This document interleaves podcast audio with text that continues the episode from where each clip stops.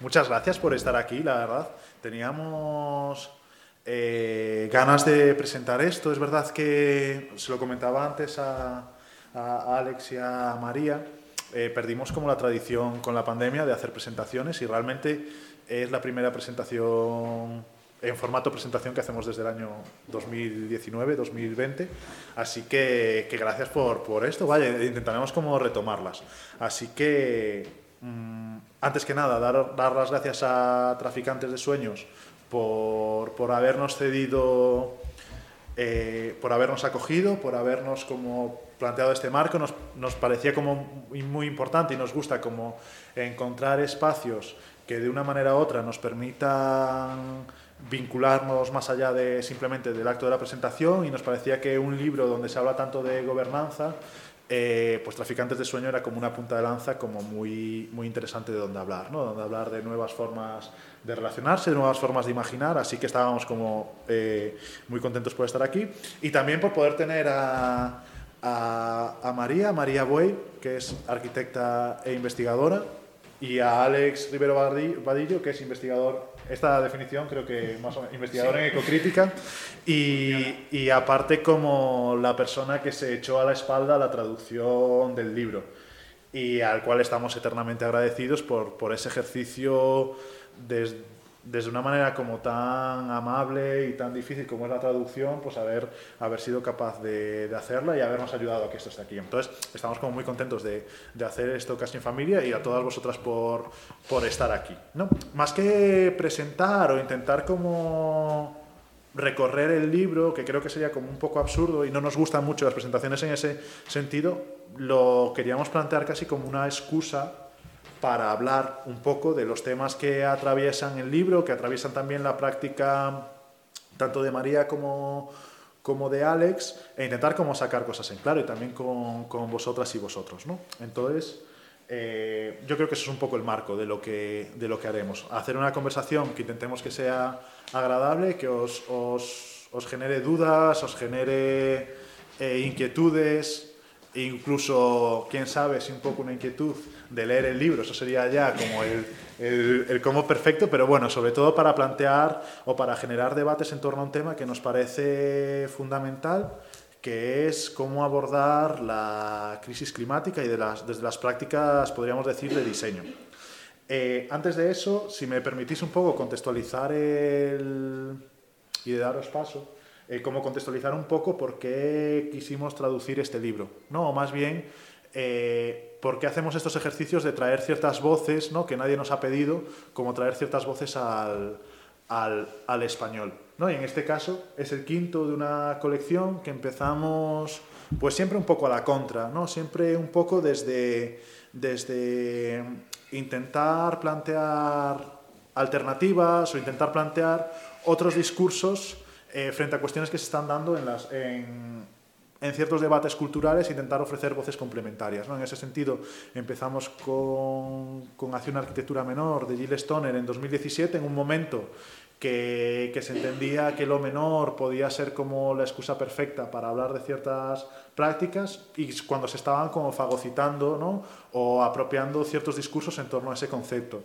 Y un poco lo hemos ido haciendo así con el resto de, con el resto de libros y llegamos aquí, ¿no? un término que, que es la geoingeniería, ¿no? que es un término que oímos en voces, no oímos en, ciertas voces, en ciertos discursos y que parece que es una realidad como cada vez más, más cercana o inevitable, pero sobre que hay muchos matices ¿no? y sobre hay muchas, muchas eh, fisuras y muchas posiciones diferentes. Entonces, eh, nos parecía que el libro de Holly Jean Bach, más que plantear una receta de cómo aplicar la geoingeniería o cómo aplicar eh, las lógicas del diseño a escala planetaria, lo que planteaba es ese día después, ¿no? ¿Qué ocurre una vez cuando termina la geoingeniería y qué va a ocurrir con todo eso? ¿no? Entonces nos plantea unos escenarios de futuro eh, y unas prácticas de un diseño que excede, ¿no? Un diseño, pues eso, a escala, a escala global, a escala planetaria, pero planteando muchos matices y muchos puntos de vista diferentes. Y por eso nos apetecía traerlo al, al español. Así que con esto empezamos, podemos empezar a hablar, podemos empezar a tejer una conversación. Eh, para mí, una de las preguntas es qué puede aportar este libro ¿no? a, cómo gestionar la crisis climática. ¿no? En un momento que aún no se ha dado realmente pasos en firme a todos estos escenarios que plantea, ¿no? escenarios donde las algas cobran un papel fundamental, donde hay operaciones para eh, oscurecer mm, la atmósfera y, y, reflejar, etcétera, etcétera. Cuando no se ha dado todo eso y parecen escenarios como muy lejanos, nos damos cuenta, ¿no? hablando del, eh, o leyendo, recorriendo las páginas de este libro, que son escenarios que están ahí, que hay mucha gente que lleva mucho tiempo hablando sobre todo esto, ¿no? diseñando lo que va a ser una serie de estrategias de una escala mmm, jamás abordada, ¿no? O, conscientemente jamás abordada, simplemente a través de, desastres naturales o de ciertas cuestiones, y que ahora se están planteando como, como una, desde las lógicas del, del diseño. ¿no? Eh, ¿Qué puede aportar este libro a esta discusión? ¿Qué puede aportar el libro de, de Holly Jim Back para entender, o sea, qué herramientas nos está poniendo encima de la mesa? Eso para mí sería como una de las cuestiones como que me gustaría lanzaros desde dos personas que habéis trabajado en esta escala planetaria, habéis eh, trabajado eh, pues desde, desde la literatura o desde las prácticas del diseño habéis trabajado en esta escala y para, para empezar a poner como algunas herramientas encima de la mesa. Sí, María, si quieres. Venga. Eh, pues eh, hola a todas y a todos. Y bueno, muchas gracias por la invitación y por organizar este espacio que pues me parece que tiene muchísimo sentido y es súper rico poder compartir y conocernos también. Y bueno, pues en ese sentido sería genial también si eh, os animáis a intervenir. Yo invitaría a que sea una, vamos, como una conversación entre todas, en realidad, porque creo que es lo más eh, valioso, sobre todo en respuesta a la pregunta por la pertinencia de la situación, tanto por la emergencia o la urgencia como por la propia temática planteada. Y desde ahí me parece.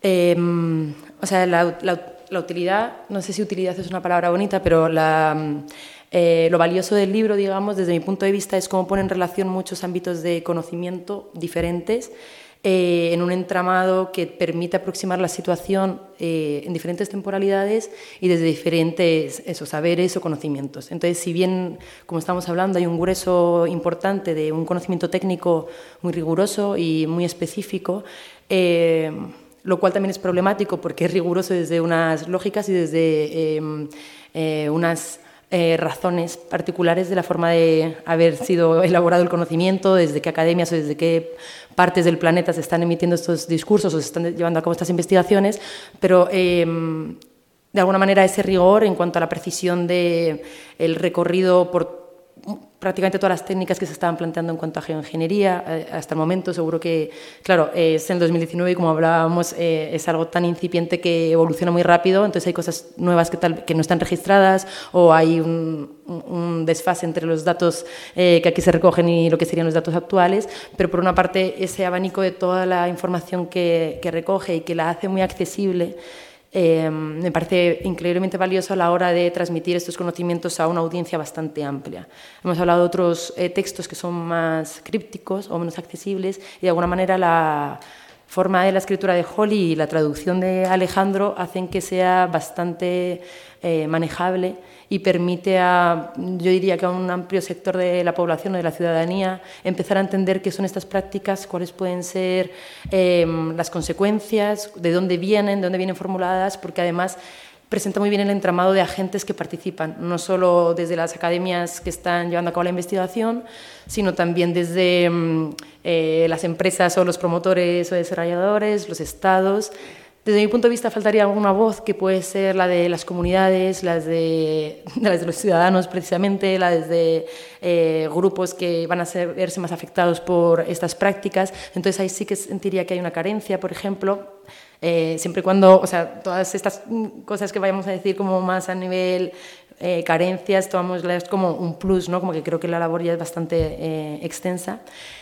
Y luego el otro punto, como decía, de la. Perdonad porque me extiendo muchísimo, además. Em, de la relación de conocimientos, ya no solo por eh, ese grueso de la parte técnica, pero eh, además, perdón, no pero, eh, las formas de presentar conocimiento, por una parte la ficción, que es algo que trataremos después, estas incursiones en la ficción que presenta escenarios que te permite como lector o como lectora eh, situarte en posibles escenarios y también la descripción, que hace de esta lectura eh, o generan esta lectura unos espacios de intimidad que desde mi punto de vista son fundamentales a la hora de plantear cualquier tipo de aproximación a una transformación de nuestros sistemas y nuestros modelos en, hacer frente a la crisis climática. Entonces esa generación de espacios de intimidad dentro del libro desde mi punto de vista es súper rica y, bastante transformadora en cuanto a cómo estas temáticas se suelen aproximar desde, desde la ciencia, teniendo en cuenta como el background de, de Holly como una persona que viene de un estudio como muy ingenieril, muy científico y, y que está acostumbrada manejar estos datos, tiene una sensibilidad especial para generar esos espacios de intimidad que desde mi punto de vista son relevantes. Sí, y no, y yo además creo que mm, uno de los, mm, de los intereses por, por mm, traer a este libro de Bach a, España es precisamente porque, particularmente yo, al menos en el, en el campo español, sí que veo que hay una...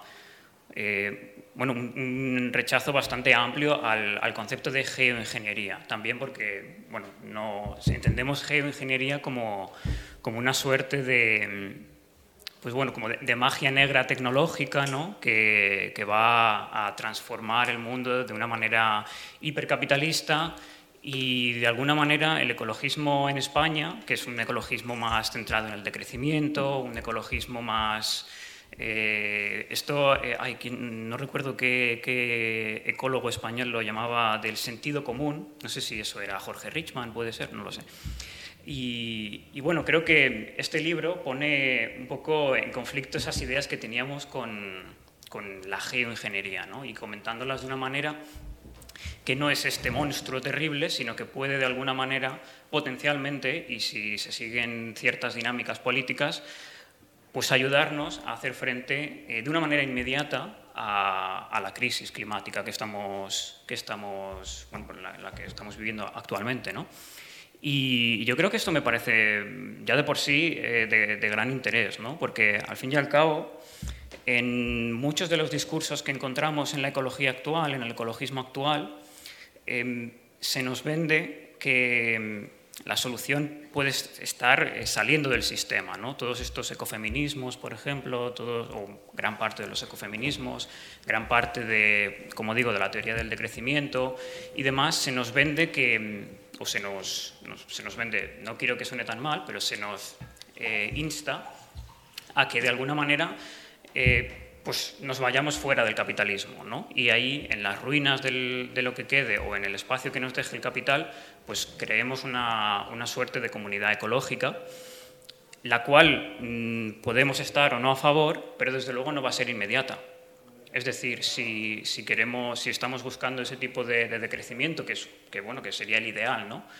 Eh, pues mm, la crisis ecológica va a llegar antes. Y yo creo que el libro de Holly lo que hace es decirnos, bueno, ¿qué pasa si por algún extraño motivo no nos aunamos todos y creamos una comunidad mundial decrecentista? ¿Qué hacemos en el momento en el que falla esa, alternativa? ¿no? ¿Cómo, ¿Cómo, abordamos una geoingeniería que no esté gobernada por eh, Elon Musk o el magnate de turno, o la compañía o la corporación de turno, y cómo nos hacemos cargo nosotros, la ciudadanía, de, de estos procesos? ¿no? Mm. Sí, yo creo que es interesante también entenderlo eh, y en el fondo como que nosotros no dejamos ser una editorial ¿no? que viene de, del mundo de las prácticas del diseño ¿no? y de repente con esta condición eh, planetaria o condición global también es algo que se pone encima de la mesa, ¿no? Como realmente abordar el diseño con todas las problemáticas que trae, ¿no? Y yo creo que todas las problemáticas que, que eso puede incurrir por, por, muchas veces las lógicas simplificadoras, ¿no? Ante un problema tan complejo y yo creo que el libro en ese sentido lo, lo, gestiona más o menos bien con todas esas carencias que mencionabas, pero más o menos gestiona bien esas lógicas que muchas veces desde el diseño se hacen a propuestas muy simplificadoras, ¿no? Y a la vez también con todo el miedo de esa eh, condición, como esa escala, ¿no? Ya no nos llega a la escala del territorio, ya no nos llega a la escala de la ciudad, ¿no? Sino de repente la condición planetaria, ¿no? Y de repente parece que es un nuevo campo de acción que jamás habíamos tenido en cuenta, ¿no? Desde las prácticas de diseño, eh, desde la arquitectura, desde el urbanismo, era una, una condición que se pensaba como eh, imposible. Y de repente se está poniendo encima de la mesa, ¿no? Se está poniendo encima de la mesa, no solo por el trabajo de, eh, de Holly, sino realmente por una serie que, que, vemos, ¿no? Que vemos en, propuestas culturales, vemos en, en seminarios, vemos en, en, think tanks, etcétera, etcétera. Parece que, que esta condición planetaria es también una condición posible del diseño, muchas veces aterradora, ¿no? Porque muchas veces eh, hay ciertos discursos que remiten a una condición prácticamente de un imperio global, ¿no? Una condición de un imperio global y un nuevo imperio global diseñando un futuro climático desde unas lógicas muy concretas, ¿no? Esto lo hablábamos eh, y nos hacías como ese hincapié la última vez que nos vimos, ¿no? De, de, no renunciar a la palabra planetariedad, ¿no? Nos decías que era muy importante no renunciar a la palabra planetariedad ni a esta condición eh, eh, como, ¿no? ampliada de la, de la escala del diseño. Y yo quería como, eh, como preguntar por qué no renunciar, ¿no? Y también qué otras eh, planetariedades posibles podemos imaginar, o porque es importante también no dejar que esa condición planetaria sea únicamente capturada por eh, propuestas con un marcado corte eh, imperialista, ¿no? Y para mí era como también una, una pregunta que, que lanzar a la mesa, porque creo que en ese sentido el libro de Holly Jim Back eh, esa condición planetaria no, la hace tan, no es una guía de ruta marcada. Obviamente sí, pues es una, es una autora estadounidense que trabaja para, para el gobierno de Estados Unidos o que eh, justo ahora está trabajando para el gobierno eh, de Estados Unidos, asesorando precisamente en estos temas, pero ¿cómo imaginar esta, si es necesario imaginar esta escala planetaria, porque es necesario también como que nos reapropiemos de esa, de esa palabra para no caer en manos de, de Elon Musk y Jeff Bezos, ¿no? y, y, todos esos villanos de, de, de, DC y de Marvel que, que nos parecían imposibles hace 10 años, ¿no? Porque es importante. Uh -huh. eh, bueno, si quieres, eh, continúo yo por sí, eh, eh, hacer referencia a este momento que tuvimos esta interacción y um, precisamente sería en esa última apunte que has hecho desde donde yo eh, comentaba o te comentaba como no dejar que se apropien otros, más bien de esa única lectura de la planetariedad como desde una eh, desde sí, de, desde una posición muy particular de cómo pensar lo que es el planeta, ¿no? Porque al final eh, de alguna manera lo que está sucediendo, como bien dices, con ciertas propuestas es que están como eh, poniendo mucha carga en estos conceptos desde un desde, desde un significado desde un desde una postura ideológica casi. ¿no? Y a mí me gusta entender eh, lo planetario, o la idea de planetariedad, o el diseño, planetario, que es un poco más conflictivo también, desde la propia idea de, de, de concebirnos eh, como planeta, ¿no? O sea, no desde un lugar totalizante, como algunas de estas propuestas eh, de alguna manera tienden a, sin ser, el, sin, sin, ser el motor, ¿no? buscar esa idea o esa especie de diseño totalizante, homogeneizante, sincronizante, pero desde luego que planteado desde ciertas lógicas como está planteado, llevan hacia allá. Pero sin embargo, a mí me gusta entender el planetario como concepto de, entender, eh, de entendernos en relación a otro montón de seres, especies, eh, entidades que están que componen este planeta y en relación a las cuales debemos pensar ese diseño. O sea, no es tanto desde esa lógica impositiva o autoritaria, imperialista si quieres, eh, de plantear un diseño eh, muy vertical y muy hegemónico, sino desde ese reconocimiento de que estamos en red. Y mm, desde ahí el plantear un, un, un diseño planetario viene a bueno, por, por situar, eh, bueno, no, no voy a entrar ahí. Eh, iba a entrar. Eh, bueno, yo fui parte de un programa de pensamiento, de investigación en relación al diseño eh, eh, promovido por un instituto ruso que se llama Strelka y dirigido o diseñado por Benjamin Bratton, que mmm, genera, bueno, pues es una de esas personas o uno de esos marcos donde se ha podido plantear lo planetario o la terraformación desde un lugar como bastante eh, sesgado o direccionado, digamos. Y desde ahí eh, eh, la, la, la conversación o cómo se abría es precisamente desde entender que no hay una sola forma de plantear ese diseño, esa incorporación de, cuáles pueden ser estrategias, sino desde qué manera desarticular esa tendencia cuando están siendo como eh, cargada con una serie como ideologías o de, o de cuestiones políticas.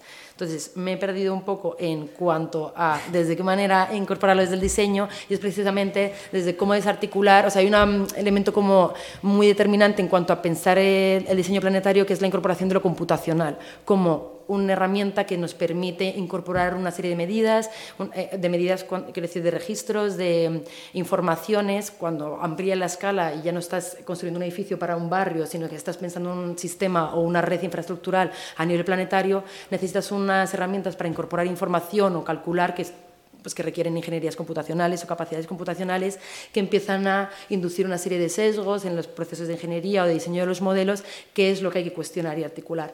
Entonces, ahí es donde digo, eh, el, plantearnos o el apropiarnos de lo planetario es a la hora de cómo se diseñan estos modelos, de qué manera podemos incorporar todo lo que se quedaría afuera, de qué manera podemos incorporar lo local, de qué manera podemos incorporar las interioridades de comunidades o de partes del planeta que están siendo eh, ahogadas o negadas o desatendidas porque esos modelos computacionales tienden a una simplificación, como bien has dicho, esa forma de abstracción de la realidad que requiere la ingeniería o la informática o lo numérico tiende a dejar fuera una serie de cualidades que son difícilmente incorporables porque no son numerizables. Eh, entonces, cuando yo eh, te decía, como apropiémonos o, o, planteemos la planetaria desde otros lugares, desde qué manera todo eso que queda afuera, dentro de las lógicas más evidentes o más básicas de cómo empezar por el diseño planetario, puede ser incorporado, cómo pueden romperse esas estructuras que son tan asfixiantes y cómo podemos explorar, y hay un montón de plataformas, de grupos, de equipos, trabajando en cómo deconstruir o cómo romper eh, la tendencia algorítmica eh, que ha desencadenado la modernidad occidental o noroccidental y plantear la, ruptura de esas lógicas, de esas inercias, para incorporar excepcionalidades, minorías, grupos, eh, otros eh, que puedan estar representados por todos esos valores numéricos, digamos, que son los que se empiezan a tener en cuenta.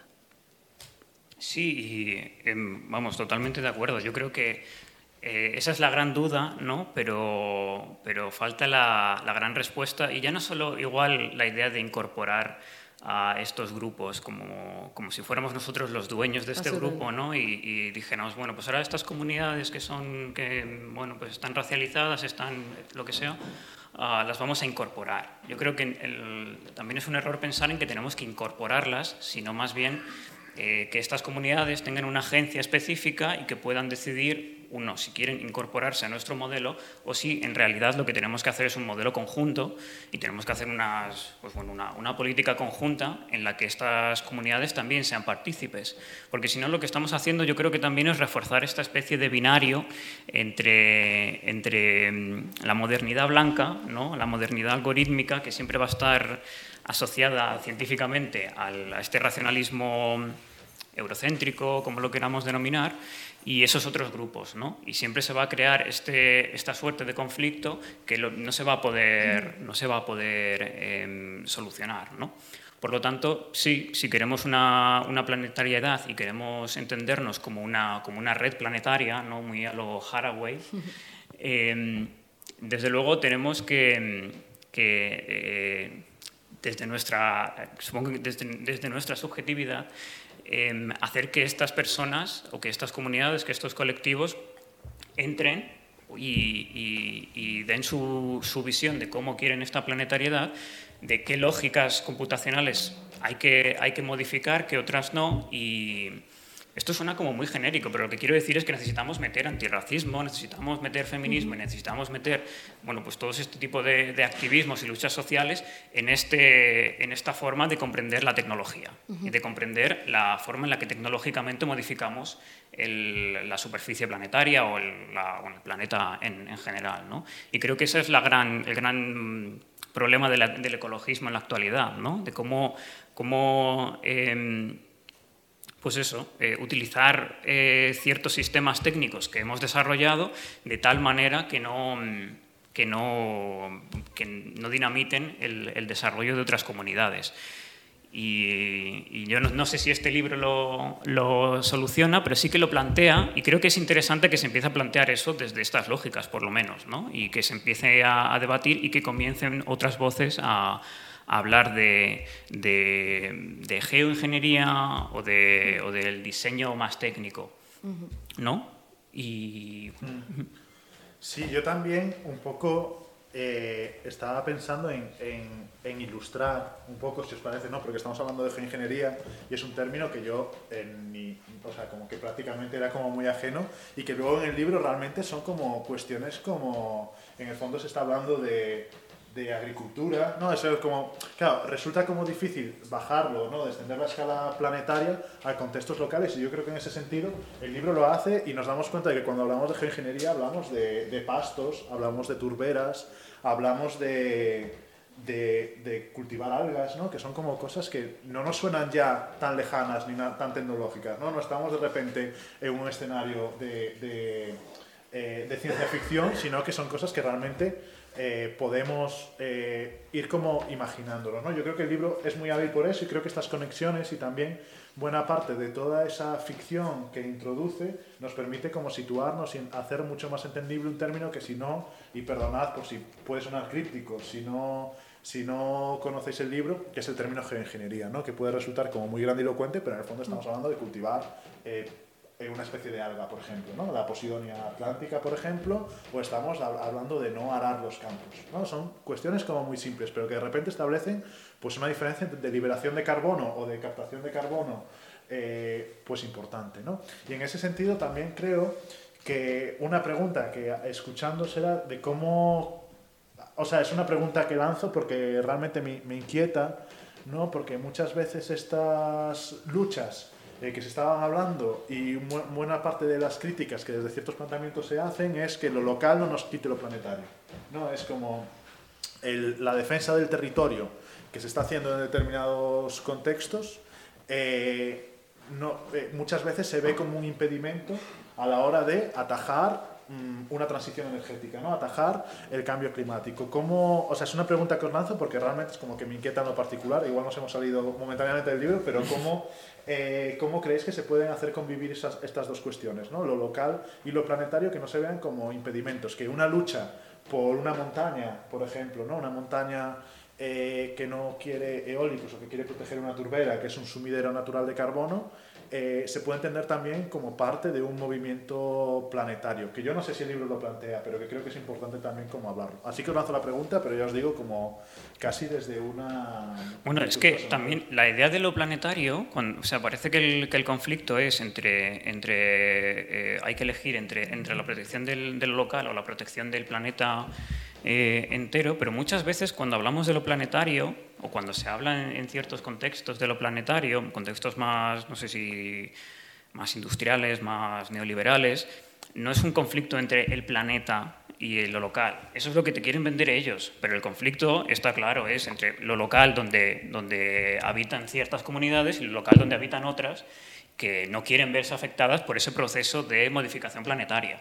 Entonces, claro, cuando hablamos de conflictos entre lo local y lo, planetario suele ser porque alguien en una ciudad ha decidido que en medio del campo o en medio de, un territorio eh, que, pertenece a otras comunidades, que pertenece a, comunidades indígenas, a lo que sea, pues se tiene que hacer X cosa. Me recuerda un poco eh, a lo que comentaba Benjamin Bratton en la, en la terraformación, que hablaba de que, bueno, que hay que utilizar energía nuclear y demás y que los residuos nucleares eh, se tienen que meter en cuevas, en unas cuevas kilométricas que hay, da la casualidad, en territorios que no controla, que no controla precisamente las naciones que están produciendo este, estos residuos nucleares. ¿no? Entonces, al final no es un problema realmente planetario, que ese luego es otro problema que puede haber, sino que es un problema entre dos localidades o entre dos territorios muy específicos que no quieren verse afectados por la basura que se genera eh, con determinado proceso tecnocientífico. ¿no?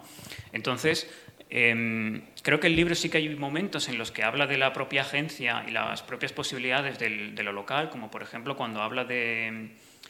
Ay, he olvidado el nombre de esta tribu en Alaska, em, que ellos mismos deciden eh, bueno, pues, eh, ejercer un tipo de, terraformación, de geoingeniería, básicamente fertilizando el mar para que haya más, más pescado y demás. y además eso luego acaba viéndose un problema por otras comunidades que ni siquiera están ahí, pero que lo ven como un acto de, claro, de venderse al capital y demás. Y Bueno, yo creo que mm, tenemos que buscar que haya esa, esa suerte de equilibrio ¿no? entre, entre, entre lo local y lo que es de verdad planetario.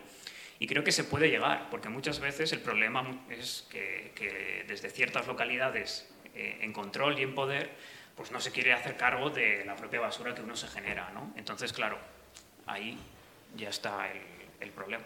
Mm.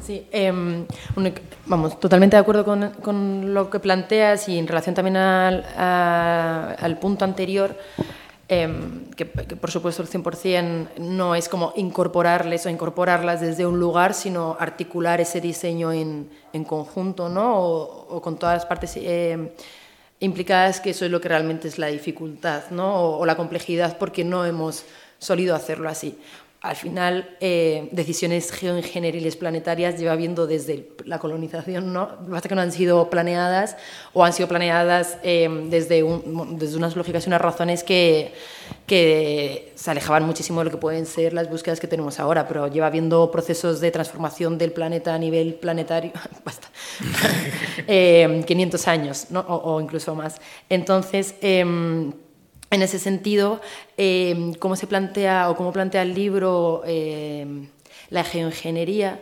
eh, o, la necesidad de articular ese concepto, como bien dices, que en castellano está muy eh, connotado desde un lugar bastante agresivo, suena como eso, muy tecnócrata, muy, muy alienante, y, realmente hay una parte que sí que lo es. Y de hecho, los casos que tú mencionas em, podrían clasificarse como dentro de una no, recuerdo bien la expresión, está, es como transiciones ecológicas naturales o bueno, como procesos de ingeniería como blanda, por decirlo de alguna manera, que se alejan de los que son más agresivos, que es lo que más en crisis pone Holly, de hecho en el libro, que es el de la captación de carbono, que sí, y después em, la geoingeniería solar, ¿no? que es esta macrointervención de soltar un polvo en el aire para que suba, para que reduzca, reducir la temperatura un grado y medio o dos grados, dependiendo del tiempo en el que esta geoingeniería está operando. Entonces, esas son las que son como escalofriantes, porque eso es planetario en el sentido de que tiene consecuencias a nivel planetario y que bajar un grado en una región del planeta lo que puede eh, implica transformaciones en las corrientes marinas en otro lugar o implica como eh, que de pronto una plaga de ciertos em, eh, no sé, bacterias o una plaga de algunos agentes que pueden ser abrasivos con unas, con unas plantas se exceda, bueno, como que tiene unas consecuencias en esa idea del planeta como un, ente que, desde luego está como articulado en unas relaciones de interdependencia. Ahí es donde Holly plantea y abre de una manera como muy honesta todos los inciertos que hay en relación a estas prácticas y donde realmente hay unos riesgos por la falta todavía de investigación y de conocimiento al respecto de cuáles pueden ser consecuencias o cuáles pueden ser escenarios futuros que no tenemos modelos suficientemente potentes todavía como para entender cuáles serían esos escenarios. Y por eso lo importante de la ficción en, su especulación de cuáles pueden ser esos escenarios sin tener ni idea realmente de qué es lo que puede llegar a pasar. Ahí es donde ella genera la alarma de, ojo, hay unas prácticas que son súper deseables, que son como más pasivas, digamos, pues agroecología, captación de carbono en, los suelos, unas técnicas de arado eh, o, sea, de, o de plantación que no sean invasivas en el terreno, de manera que el terreno puede captar, pero se sabe que eso solo no podría ser suficiente para eh, llegar al estado o a la necesidad ahora mismo de reducción de captación de carbono que necesitamos. Por eso lo que plantea Holly es interesante en el libro porque es como esa... Em, coalición de, fuerzas, de estrategias y de organismos, de, comunidades que tenemos que plantear desde muchas acciones que igual no son tan totalizantes como algo que sería muy fácil, porque en realidad la ingeniería, ingeniería solar es súper barata y es una cosa que se podría hacer inmediatamente, pero que es escalofriante en cuanto a, lo que viene después, y que plantea una geoingeniería que no sería geoingeniería como tal, pero sería eh, geo en, o, planetaria en el sentido de que es como la acumulación de muchas estrategias distintas que son menos agresivas y que además tienen unas, eh, un, valor súper interesante en cuanto a cómo hacen de partícipe a las comunidades y a la ciudadanía, porque son prácticas que, que están en nuestras manos también y que no solo dependerían de una gobernanza eh, en una coalición de fuerzas eh, transnacionales que vayan a ponerse de acuerdo, como hablábamos, que ahora mismo parece impensable, ¿no? Si nos ponemos, claro, sí, hay algunas partes del libro que han envejecido un poco mal, ¿no? en ese sentido, porque en, el libro se habla mucho de que, bueno, la, o se tiene mucha fe en la, en la posibilidad de, de, una colaboración internacional entre, entre estados muy fuertes como Estados Unidos, China y Rusia, y esto está escrito en, eso se publicó en 2019. Por lo tanto, eh, claro, el, clima actual, desde luego, no, no favorece ese tipo de, soluciones ¿no? y de colaboraciones eh, anglo-rusas, no, no, tiene pinta. ¿no? Pero, pero sí, y creo que eh, también algo interesante de, de, lo que has comentado es la, la, idea de que, de que Holly tampoco nos da, nos da una alternativa que no sea la, geoingeniería, ¿no? en el sentido de que ella comprende que eh, se va a hacer sí o no. Y el problema es quién está en control y en qué momento nos ponemos nosotros en control del tipo de geoingeniería que se vaya a hacer. Si se va a hacer un, tipo de geoingeniería blanda eh, gobernado por una supuesta, una suerte de ciudadanía global en la que todos estemos incorporados, o se va a hacer cuando el capital no tenga más remedio que lanzarse a hacer una geoingeniería muy fuerte en la que no sabemos qué, puede ocurrir, pero que, bueno, pues igual en ese momento a China, a Estados Unidos o a quien sea, pues le sale más rentable con la lógica, mm, bueno, pues neoliberal y económica que, tienen, ¿no? Entonces yo creo que eso es lo, lo, interesante de lo que se plantea en el, en el texto, hmm. que es que nosotros, o sea, hay que, la geoingeniería no se puede evitar. Es decir, es algo que va a ser complejo de evitar, y no porque nosotros queramos y tengamos que abrazar la geoingeniería, sino porque realmente, tal y como si, pues observamos cómo, cómo se espera el futuro dentro de los próximos 20, 30, 40, 50 años, no tiene pinta de que vaya a surgir una revolución que lo cambie todo a nivel global y vamos a tener que hacer frente a lo que otras potencias pues van a querer hacer. Entonces, lo que dice Holly es, bueno, pues vamos a intentar al menos ponernos eh, en todo lo, que, todo lo que podamos ¿no? en control de cómo se va a desarrollar esto, a quién va a afectar, cómo lo vamos a hacer, porque incluso la propia, la propia BAC dice que ella no quiere una geoingeniería, que lo ideal sería que no existiera una geoingeniería y que bueno pues que plantáramos árboles y todo bueno y que abandonáramos el capitalismo todos eh, de manera voluntaria no que es algo que probablemente no vaya a ocurrir eh, no sé, ojalá me equivoque, ¿no? Pero, pero tiene pinta de que no. Y de que si ocurre eso mm, va a ser un proceso mucho más doloroso. No creo que nos dejen abandonarlo tampoco. Entonces, em, sí, y la idea que comentabas, ¿no? De, de, meter aerosoles en, en, el cielo, que bueno, en el libro se, se explica eh, de una manera muy detallada, pero básicamente lo que, lo que no es que lo proponga Holly, sino que bueno, dice que esto puede ocurrir y que sería una manera de bajar la, mm. temperatura global y demás, y que algo a lo que se puede recurrir en algún momento y que algún Estado ya estará pensando, básicamente, bueno, lo que has comentado, ¿no? Eh, meter unos aerosoles en, en, la, en, una capa superficial de, de, la atmósfera que lo que hace es que cubre toda la atmósfera de la Tierra, que esto, esto parece una, una cosa enorme, ¿eh? de cubrir toda la Tierra de nubes. Eh, me parece mm. algo de un, no es de nubes, pero es de, una, de este nublado cuando hay pocas nubes, ¿no? que es como que deja pasar un poco la luz del sol y que eso sea nuestra vida durante eh, cuatro o cinco o, no sé cuántos décadas, años, un montón, décadas, décadas.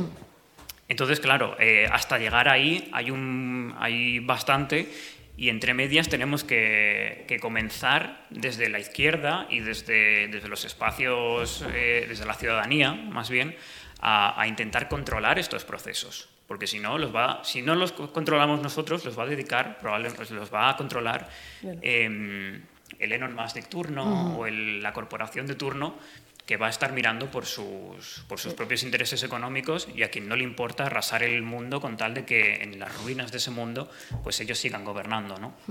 Hay una cosa que, em, por complementar un poco la visión así general de Holly en el libro, de su aproximación a la geoingeniería, tanto la de ella como la de casi todos voy a decir los masculinos expertos porque muchos son, son hombres, aunque también hay mujeres, em, eh, gente que está investigando estos métodos, ninguno lo quiere. O sea, como que realmente todas las aproximaciones es desde una situación de emergencia Em, y el deseo es que fuesen intervenciones temporales, eh, que fuese, y lo menciona a menudo en el libro, como la temporalidad controlada de estos, eh, de estos eventos, digamos, o intervenciones, de forma que no se genere esa dependencia. O sea, la gran crítica de la ingeniería, o por lo menos desde mi punto de vista, es que es una aproximación bastante solucionista y como parche. ¿no? Al final es, no hemos sido capaces como humanidad de desarrollar unas formas de habitar el planeta em, sostenibles, solidarias, en convivencia, y entonces ahora vemos eh, la catástrofe y es como, pues, tenemos capacidad tecnológica suficiente para pues poner estas tiritas, que al final son tiritas y que si no modificamos nuestros hábitos de consumo, que eso también se menciona en el libro, ¿no? si no modificamos nuestros hábitos eh, de existencia, no va a servir de nada porque una vez que hemos conseguido que mm, reducir dos grados, pues seguiremos como abusando y, el problema será otro.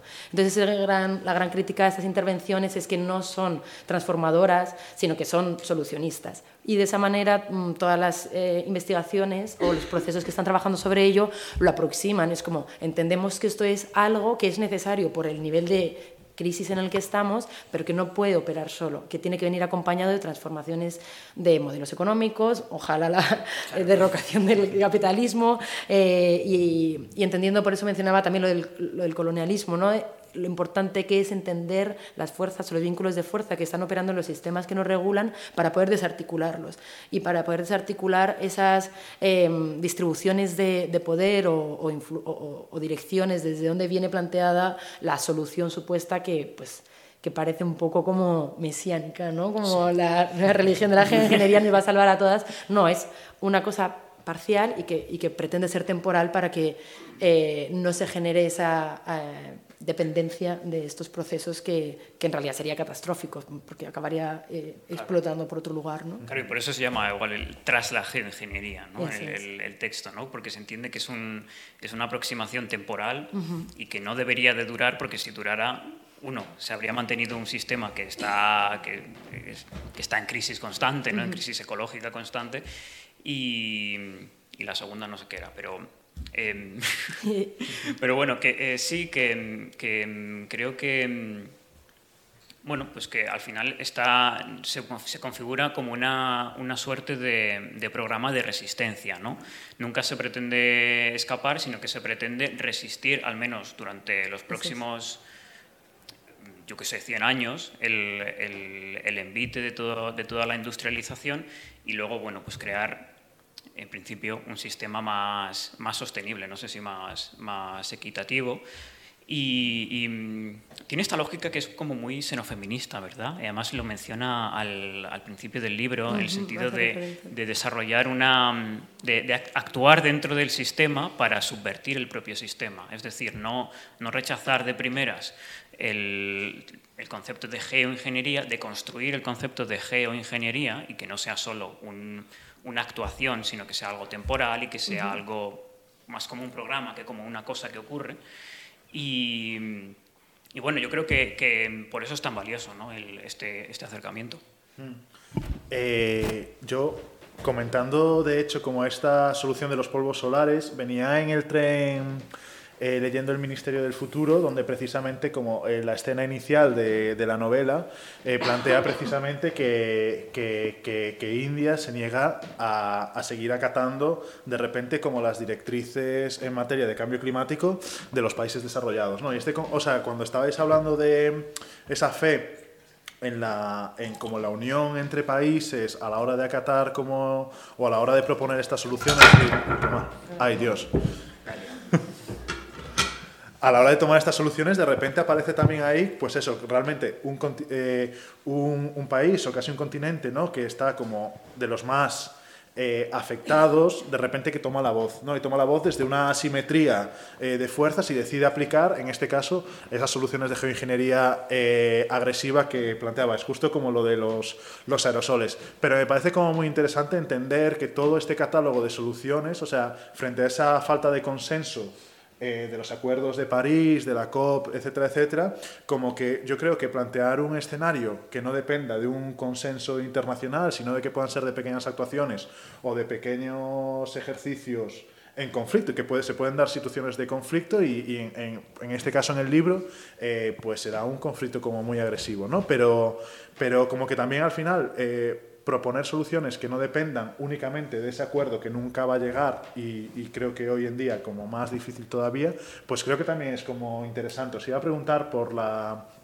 por cuestiones de gobernanza, pero yo creo que más o menos habéis ido mencionando eh, por qué este libro plantea eh, alternativas a la tecnocracia. No sé si queréis añadir a, más ahí, pero yo creo que es verdad que esa tecnocracia, esas simulaciones, esas modelizaciones del territorio, lo que están haciendo es arrasar con, aquellas, con aquellos seres que no tienen la identidad suficiente como para ser un parámetro ¿no? Eh, dentro de una modelización. Eh, dio la casualidad que estuvimos la semana pasada trabajando en la montaña central leonesa y, nos dimos cuenta de todas estas cosas, ¿no? de todo lo que quedaba fuera de los modelos, en este caso con la transición ecológica. ¿no? De repente quedaban fuera de los modelos lo que las biólogas y las botánicas llaman elfos, que son fósiles vivientes. ¿no? Son especies de plantas muy, muy poquitas que sus parientes más cercanos han muerto hace 35 millones de años, ¿no? Pero no están protegidas. Están protegidas a nivel legal, pero no dentro de esos modelos. Como de repente, cuando llega un proyecto, en este caso, para solucionar también eh, desde, desde, la iniciativa privada, ¿no? porque toda la transición energética en este caso que se está dando en España y por, por también aterrizarlo a, como a conflictos eh, que se están dando hoy en día ¿no? y que esto es solo la punta de lanza, un conflicto que está siendo liderado por la iniciativa privada como es una transición energética, eh, pues de repente dentro de esos modelos están quedando fuera todas estas comunidades, ¿no? que ni siquiera son, cuando hablamos de comunidades no son comunidades, ni siquiera tienen por qué ser humanas. ¿no? Entonces,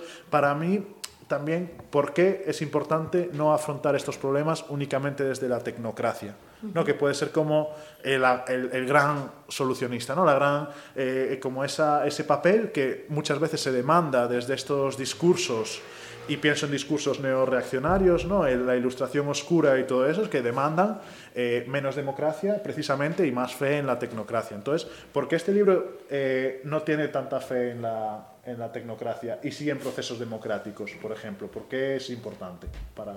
Bueno, porque es, la, es, lo moral, ¿no? Es, lo, es la solución, es la ética y, lo que, y supongo que eh, a la mínima que aplicas cierta empatía eh, hacia, hacia um, cualquier otra subjetividad que no es la tuya, eh, pues entiendes, yo creo, vamos, no sé, que, también tienen, tienen, cierto derecho a la existencia y cierto derecho a, cualquier tipo de, de desarrollo.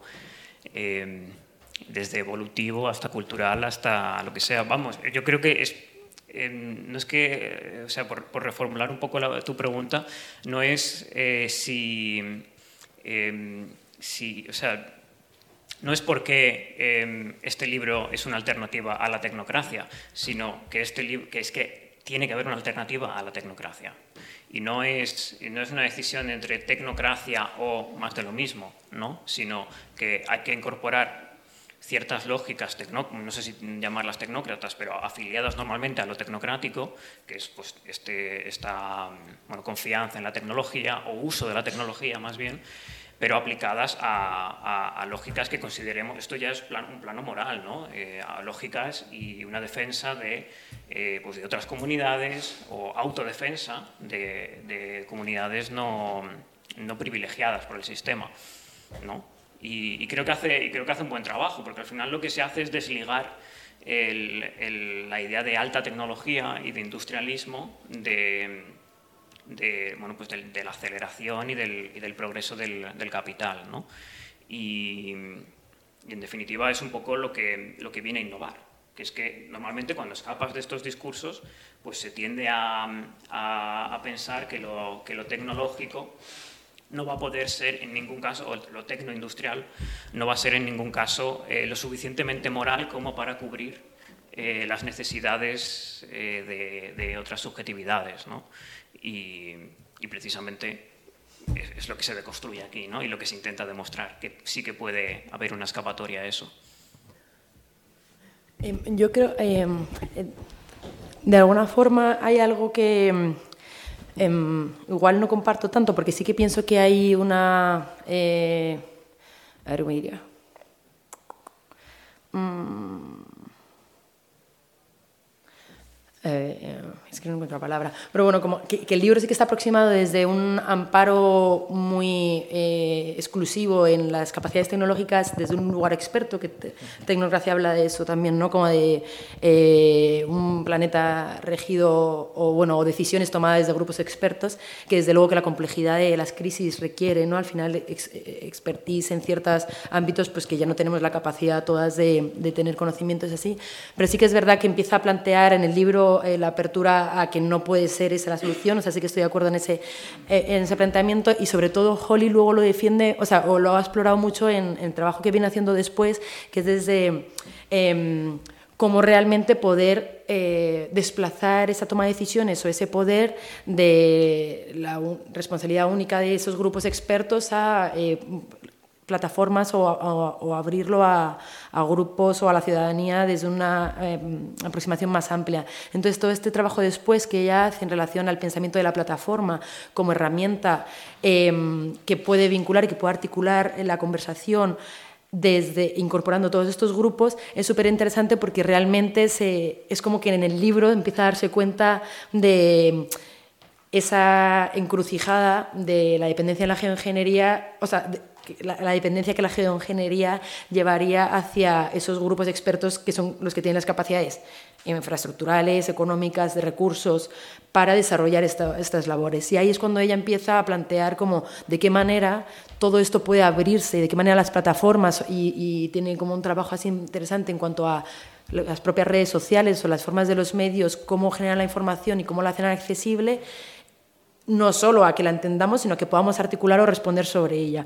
Y ahí, en cuanto a. Eh, se vincula muy directamente con esa idea de la gobernanza, desde qué lugar se puede articular y desde qué lugar ella articula unas posibilidades de gobernanza que no viene solo desde esa tecnocracia, sino desde la incorporación, siempre vinculada a la tecnología, porque. Em, sobre todo, o sea, yo entendería el libro como una apertura tecnológica, digamos, como entender la tecnología no desde ese lugar eh, tecnocientífico impositivo de la modernidad, sino desde que la tecnología es algo eh, súper amplio, eh, que no es solo la tecnología ingenieril, eh, computacional, sino que tecnología es también cómo aprendes a arar una tierra. Entonces ella empieza a abrir como esa concepción de la tecnología em, y a partir de ahí incorporarla a formas otras de plantear esas transformaciones que son necesarias. Entonces, eh, eso sí que puede ser, por ejemplo, una de esas eh, dualidades que ella también trabaja mucho en el libro, ¿no? como con desarmar esos binarismos de, crecimiento o geoingeniería. Pues no tiene que ser ni lo uno ni lo otro, sino como una relación eh, de ambas, ¿no? entrando, a, entrando a jugar.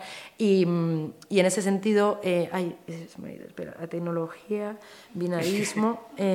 ah, es que es, muy gordo el libro.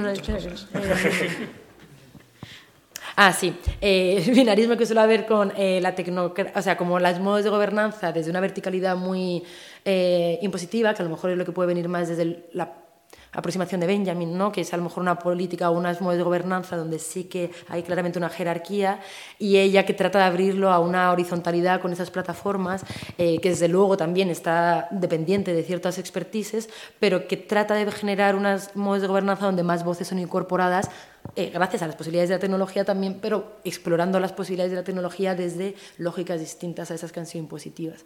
Y a mí eso es lo que me parece súper interesante de lugares que ella eh, misma como reconoce en las fallas, en fallas o carencias de, todos estos procesos y cómo va explorando cómo articular alternativas. Eh, yo, como por último, si os parece bien, tampoco para no alargarlo mucho, sobre todo por digo, por si hay como preguntas o si estáis cansadas y cansados, eh, como creo que hay una cosa del, del, libro que hemos estado hablando más o menos, que es la aproximación desde la ficción. ¿no? Hay una que es algo que muchas veces no encontramos en, en, en, el ensayo ¿no? o en, los libros más de teoría, que es una aproximación desde, desde la ficción, comentabais también desde la anécdota, ¿no? Una, eh, que, nos, que nos sitúa eh, en otros o nos pone en la piel. Tú mencionabas la palabra intimidad ¿no? a la hora de, de, de marcarlo y y yo os quería preguntar por eso, ¿no? El libro, y ahí te damos las gracias, Alex, por haber hecho como esa presentación en, un canal de podcast, que es maravillosa, ¿no? Como hay un ejercicio en la introducción del libro que es una ficción interactiva, no sé cómo se llama Es un... elige tu propia aventura. elige tu propia aventura, Realmente las, las, páginas iniciales te van presentando tu, tu vida, ¿no? la vida de una persona desde el 2020 hasta el 2070 en un formato de hiperficción, ¿no? de, de estos saltos y de hipervínculos total. Y entre, entre datos técnicos y entre, entre como una aproximación más científica, más desde, desde lo que sería un ensayo al uso, nos va situando en escenarios, ¿no? nos lleva a un bar, nos lleva a una persona que tiene una granja de captura de carbono en su, en su parcela, ¿no? nos va aproximando a escenarios de futuro. Yo os quería preguntar también por, bueno, porque en el fondo hemos, lo, he mencionado así, como que eres investigador en ecocrítica, pero trabajas sobre todo la literatura, ¿no? Vienes del campo de la literatura, de, las ficciones de Solarpunk, etcétera, etcétera. En tu trabajo creo que también eh, está presente, incluso en el de Strelka, ¿no? Como, eh, como cierto manejo de la ficción.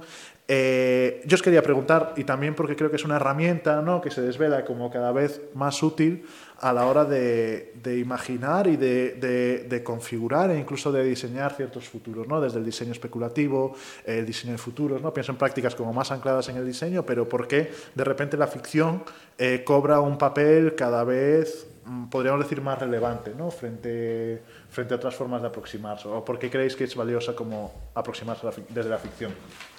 Bueno, eh, aunque ahora estamos viendo que se empieza a incorporar en, algunos campos, la verdad es que en los estudios literarios esto es un, mantra que se lleva repitiendo desde que yo empecé, básicamente, o incluso antes. ¿no? la capacidad de la ficción para cambiar el mundo, que es una... Es, eh, quienes estamos en estudios literarios aquí, yo creo que llevamos toda la vida escuchando eso para justificar nuestras, nuestras carreras. ¿no?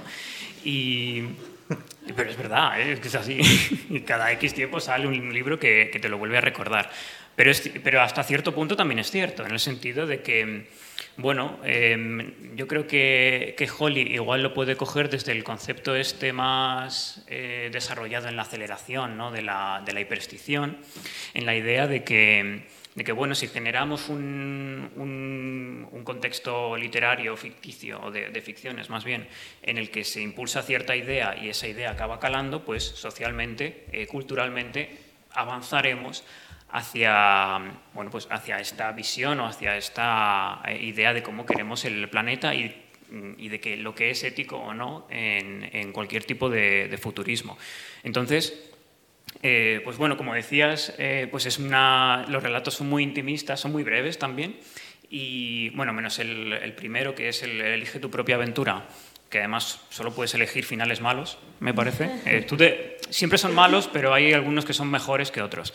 El peor de todos es ya apocalíptico y fatal, y el mejor de todos dices, bueno, mira, no salgo perdiendo demasiado. Pero, pero sí, y, lo que me, y lo que me resulta muy interesante de los, de los mini relatos que, que incluye en la primera parte del, del, libro es justo eso, que son muy intimistas, no son particularmente descriptivos de cómo es el mundo en, ese, en esos futuros. ¿no? Ella, bueno, digamos que va explicando diferentes eh, tipos de geoingeniería y sobre todo en los que son más geoingeniería blanda y demás, y, luego al final de cada capítulo pues hay una breve historia que, viene a explicar lo que, que está ocurriendo. ¿no? Y son muy intimistas, no, no se define casi eh, lo que está... Eh, la infraestructura, digamos, energética de lo, que, representado, pero porque precisamente creo que lo que quiere es eso, que nos pongamos en la piel de esos humanos del futuro que van a tener emociones humanas, van a tener eh, relaciones humanas, de hecho, Mm, van todos sobre, sobre o gente que se muere o su novia que le ha dejado a, una chica o cosas así. Son, Son eh, pues eso, cosas que no, que aparentemente eh, la geoingeniería o lo geoingeniado está detrás y, lo relevante es lo que está la historia personal de cada, de cada personaje. Y creo que es un poco como, como a Holly Jim Buck le gustaría que fuera ese, ese nuevo futuro, ¿no? en el que la geoingeniería sea algo que esté de fondo, que lo dice varias veces, de hecho, y que bueno, pues el, nuestros sistemas, nuestro lo que sea, pues se desarrolle de, de la manera más ideal posible, pese a que tendremos que lidiar con la muerte, la muerte por causas climáticas, eh, o, bueno, bueno, sí, la muerte de cosas, sí, básicamente, de, por causas climáticas. Creo que no hay ninguno así que, que en el que no haya nada súper trágico. Bueno, en el de la montaña quizás. Pero bueno, todos muy, todos muy interesantes y, además fascinado por la capacidad de, narración que tiene, que tiene Holly Jim Buck, podría ser escritora, porque de verdad están muy bien narrados. No son, normalmente cuando vemos ensayos, o sea, ensayos, ficciones escritas por, por académicos, al menos en mi caso, en el caso que yo, en los casos que yo he observado, siempre tienden un poco hacia lo académico porque están muy acostumbrados a, su contexto. ¿no? Y en el caso de Holly, las, las ficciones parecen realizadas por alguien que no está para nada en este mundo. O sea, que genial, sí, sí. Eh, lo has descrito de una manera súper bonita, esa idea de que en sus relatos la geoingeniería es como el, fondo, el telón de fondo, lo que subyace y lo que pone en presente son las relaciones humanas y tal cual es Creo que no lo había entendido realmente, hasta ahora que lo has nombrado así, que eso es lo que pasaba. Em, me parece, sí, fundamental. Y creo que a lo mejor la posibilidad que le da a ella como académica a desprenderse tanto de lo académico es que van articulado con texto muy denso entre medias, entonces como que descarga ahí toda la información. Claro, no, sí, tú, sabes lo que está ocurriendo porque te has leído 20 eh, páginas antes muy descriptivas de lo que va a estar ocurriendo. Sí, sí, o sea, es el avance de, de 30 páginas de un relato de tres. Sí. Y una cosa que me gusta mucho de sus relatos también es que lo deja muy abierto. Hay veces, en algunos de los relatos que, que ahora, digo, no sé muy bien el escenario, o sea, ¿dónde está? Es como, el bar fantasma llega en barco, o sea, es todo, todo rodeado de agua, o sea, es como que no llegas a entender, no te da tantas pistas, no describe tanto qué es, y entonces deja mucho espacio a la imaginación de la persona que está leyendo para proyectar lo que sea que toda esta carga técnica que está lanzando antes se configure. Y respondiendo a la pregunta de por qué, mm, eh, o sea, qué puede aportar la ficción en, el pensamiento de futuros o de otros mundos, eh, como para mí es algo que no tengo la habilidad o la capacidad de explorar eh, hábilmente todavía, aunque me gusta intentarlo, pero me parece fundamental porque permite articular otro tipo de saberes y de conocimientos que no están basados en contenido cuantitativo o técnico. Y entonces, de hecho creo que es ella al principio del libro que dice cómo de alguna manera un pensamiento más feminista o aproximaciones más feministas trabajan con la ficción o la ficción ha estado vinculada más a, mujeres y a, o, a posturas desde ese, concebidas como mujeres eh, o desde lo femenino y cómo el conocimiento técnico siempre lo vinculamos a hombre blanco además ¿no? y de una parte del de planeta y de alguna forma esta mirada ahora desde, claro, no, como tú dices, la ficción ha existido siempre para, em, para muchas personas, pero esa mirada a la ficción desde la investigación y desde el conocimiento técnico que está produciendo en los últimos años, creo que es precisamente por la entrada en juego de otras lógicas y de otras sensibilidades que están desarticulando cómo se ha... Eh, dirigido la ciencia y la técnica en la modernidad que nos ha, que, ha imperado y esa entrada de otras formas de pensar, otras sensibilidades, ha metido en juego estas otras herramientas que son increíblemente necesarias para sí, poder desprenderte del rigor o del tener que estar legitimado por una academia o el tener que estar legitimado por unos papers que no sé cuántos y que lo tiene que firmar, bla, bla. Y siendo también ficciones muchas veces muy rigurosas, no necesitan demostrarte todo lo que sí en relación a un ámbito de pensamiento, ¿no? Y entonces a lo mejor simplemente en, la descripción de un escenario o en la construcción de un personaje o de un monstruo o de una entidad hay implícitas un montón de, saberes o de sensibilidades que no tienen que demostrarte todo, sino que está provocando unas sensaciones. Entonces otro tipo de conocimiento, otra forma, ¿no? Yo creo de, relacionarse con, la persona que tienes enfrente que no está intentando eh, sentar un dogma, sino provocar una especie de reacción desde las emociones, que siempre está más vinculado ¿no? a una forma de estar en el mundo más femenina, digamos, o feminista. Y por eso me mm. parece que es súper importante que se empiece a operar con ello, vaya. También porque se hace más accesible, ¿no? O sea, a ti te, si, si, solo leyéramos las partes más, más técnicas y no hubiera esos descansos de, de literatura, igual se hacía incluso muy pesado porque realmente al final, claro, no, al final el, tema de, la gestión del carbono en el planeta pues es un tema que puede ser muy interesante, puede ser eh, estupendo, pero se hace pesado. Porque estar en 200 páginas solo escuchando datos pues puede ser algo complejo, ¿no? Y luego poder mm, verlo matizado y verlo ejemplificado en una historia, al final hace que que mm, un montón de, componentes que igual hemos medio asimilado, pues bueno, poder sintetizarlos y comprenderlos de una manera más clara, ¿no? que es lo que yo creo que, ella pretendía también con, todo esto, ¿no? el, hacerlo más accesible, porque si al final lo que queremos hacer es que la geoingeniería sea más accesible a la ciudadanía, pues no podemos hablar en un idioma hiperacadémico constantemente, pese a que haya que dar muchos datos, ¿no? porque al final todo esto está compuesto de, miles y miles de, datos. Entonces, por eso creo que es también muy, muy interesante ¿no? el, hecho de que, de que, tanto en el principio como en los intervalos eh, eh, intermedios, valga la redundancia, em, pues acabe utilizando este tipo de ficciones. ¿no?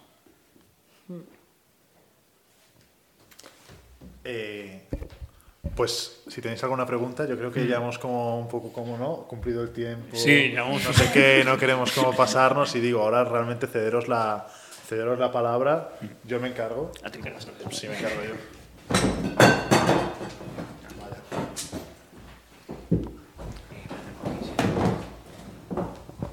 Sí, eh, habéis planteado, una de las cosas que se plantean es eh, los aerosoles en la atmósfera. Pero claro, si tú pones aerosoles, pues eh, las placas que has puesto de energía solar, pues ya, ya te dejan de, de funcionar. Es más, si, no da el sol en la Tierra, pues no hay vientos y los molinos tampoco funcionan. Entonces, hay intereses capitalistas, porque se han invertido ahí, que otros, si lo ponen allí, pues, pues funciona. O sea, parece que hay unos conflictos ahí tremendos que no, no se sabe. Y la, la, otra cuestión es el, término justo de, de geoingeniería, porque ahí interviene la ingeniería. Eh, yo vengo del sector ese y lo primero que te enseñan allí es a eliminar las, cosas pequeñas. Todos estos aportes que hay de, comunidades indígenas pequeñas, todo eso, eh, en eso no cuentan. O sea, habría que cambiarle la palabra ingeniería o bien hacer unos estudios distintos, porque eso te lo enseñan ya desde, desde primero. Esto tiende a cero, pues esto no, no se cuenta. Es simplemente mencionar las... Bueno, eh, oh, ah, bueno, o sea, simplemente en cuanto a, lo de los aerosoles, cuando, cuando Holly lo está, lo está planteando, no lo está planteando como, lo está planteando como una cosa en última instancia. Es decir, en un momento en el que haya que bajar sí o sí la temperatura del planeta, o si no, literalmente nos morimos todos, pues es lo que ella eh, em, bueno, pues dice que puede ser una eh, mini solución, pero desde luego no una solución no, ni para nada ideal a, cómo debería ir. Es decir, ella lo que hace al final en todo el libro es decir, bueno, si al final todo es, todo, toda esta clase de procesos no han servido y tenemos que utilizar esto o, tenemos que hacer geoingeniería, podríamos utilizar esta. Pero en un caso en el que ya se haya vuelto todo de tal manera que, eh, eh, vamos, que la, propia generación de energía solar sea lo más irrelevante para, para el futuro de la, de la, humanidad. O sea que en ese sentido no está proponiéndolo como algo que, que sería lo ideal, sino como algo que eh, en el peor, peor, peor de los casos podríamos llegar a hacer, pero no queremos que esto ocurra, porque eso sería un, bueno, pues sería un problema muy gordo en todos los sentidos, porque también aparte de, aparte de las placas solares, pues las plantas también necesitan luz solar y las plantas eh, por lo general vienen muy bien que, sigan existiendo en la, tierra, ¿no? Eh, tanto para, para, comer como para respirar como el resto. O sea que tampoco eh, hay que ver lo que o hay que ver el libro como una propuesta súper a favor de, de, la geoingeniería, sino de resistencia de qué hacemos si esto ocurre. Y, no sé si tú querías decir algo. Sí. Em, y bueno, eh, dices que las plantas conviene que existan y también se habla, no sé si sí, em, yo creo que es en este libro, eh, de los efectos que también que tendría esa neblina, digamos, en, en la salud mental de los humanos, como el, la disminución de la luz o de... Bueno, no tengo que explicarlo, ¿no? que nos, nos, pondría muy tristes, vaya. Y Absolutamente de acuerdo, o sea, me parece preciosa esa forma de decirlo, si tiende a cero no cuenta, y esa es de las grandes eh, críticas que se hace, o desde el pensamiento crítico, desde el estudio de algoritmos o de ingenierías, de cómo todo lo que son minorías no está representado y cómo todas estas ingenierías tienden a la homogenización, a, los sesgos tan eh, vamos, eh, evidentes que, que, se replican en, en, los procesos de ingeniería de los algoritmos y luego, por una parte está como eh, la ingeniería del propio algoritmo, bueno, usted, bueno, pues lo cuento, usted lo va a saber mejor que nadie, pero vaya, ¿no? Como por una parte el proceso de ingeniería del algoritmo y por otra parte las bases de datos o eh, con los que se alimentan y cómo están articuladas esas categorías de qué se contabiliza, qué se reúne y cómo se categoriza la realidad que tiene que ser eh, eh, bueno, procesada por esos algoritmos, pues ahí es donde se produce como todo tipo de reducción, reducción, reducciones, reduccionismos, solucionismos y, sistematizaciones que son súper eh, limitantes de la diversidad de la realidad. Entonces, yo, por ejemplo, uno de los proyectos en los que, bueno, todavía continúo activo de alguna manera es en relación a los algoritmos para la predicción del comportamiento de peatones y de qué manera los diferentes estereotipos o prototipos eh, o los procesos de estereotipación de los peatones que son incorporados en los algoritmos son súper básicos y súper reduccionistas. Hay, eh, por ejemplo, en, los modelos de evacuación de, estadios está tres tipos. El que el, peatón o bueno, el ciudadano o la ciudadana que tiende a buscar la salida más cercana, la que sigue al grupo y un factor random que es todo lo demás. Una persona que tiene algún tipo como de diferencia motriz, una persona que está, eh, que sé, alterada por los nervios, que tiene miedo, todo lo que no es la que busca la salida más próxima o la que sigue al grupo, se ve eh, como metida en un mismo grupo de un factor random, o sea, de, un valor que es un, que es un factor que lo único que hace es como, eh, de alguna manera, ralentizar su supuesta respuesta. Entonces, todo eso es lo que de alguna manera la apertura, lo que hablábamos antes del interés de abrir este entendimiento de la tecnología, es como para que más voces puedan opinar sobre estos procesos y puedan plantear eh, otra cosa que, claro, no sería ingeniería, como bien dices, sino... Ah, por eso a mí me gusta hablar más de tecnología o de técnicas que de ingeniería, porque la ingeniería está muy cargada, yo creo, de, de un modelo muy particular de conocimiento. Y, y de hecho la propia Holly dice en el libro como que el tipo de ciencia que necesitamos aún no existe, que es la que podría evitar esas cosas de lo que tiende a hacer o no cuenta. ¿no? Entonces esa ciencia o esas técnicas que pueden incorporar eh, esas minorías son las que se están manipulando y están como siendo aproximadas desde posturas muy críticas, desde eh, hackeos o de eh, perversión de los sistemas que han sido dominantes para plantear alternativas con esas posibilidades tan potentes de la computación, que, no hay que negar de ellas, sino apropiarlas, y por eso igual, no renegar de lo planetario, sino apropiarlo desde, desde que puede ser aproximado desde otro lugar. ¿no? Sí, de hecho, ella misma, claro, lo que decías, ¿no? que ella misma reconoce que, que, el término geoingeniería es algo como muy caduco, ¿no? como que sabe de sobra que en algún momento eh, ese término no va a abarcar lo que se supone que tiene que abarcar y se va a crear uno nuevo o se, va, se van a generar bueno, pues distintas terminologías. ¿no? Y de hecho, más o menos se cumplió, porque yo creo que a partir del 20 o así, cuando saca Bratton la terraformación, todo, bueno, todos empezamos a hablar de, terraformación más, o al menos en mi caso yo sí que veía más que geoingenierías era una terminología que había quedado un poco más...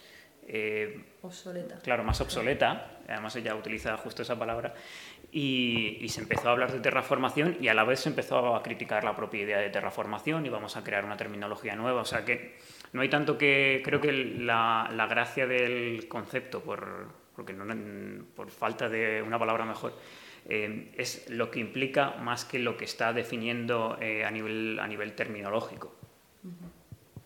Hay una puntualización solo, porque esto que ha grabado, eh, los modelos de lo, que decían los peatones es como que empezaron con esa eh, simplificación tan básica de tres casos, pero que ahí en ese desarrollo, en esa búsqueda, pues se van especificando y sofisticando, de manera que ahora hay modelos mucho más complejos que registran eh, muchos más tipos de, de, personas que están incorporadas, pero esa necesidad de ponerlo en crisis y cuestionarlo y, abrirlo a, a, que pueda enriquecerse o complejizarse.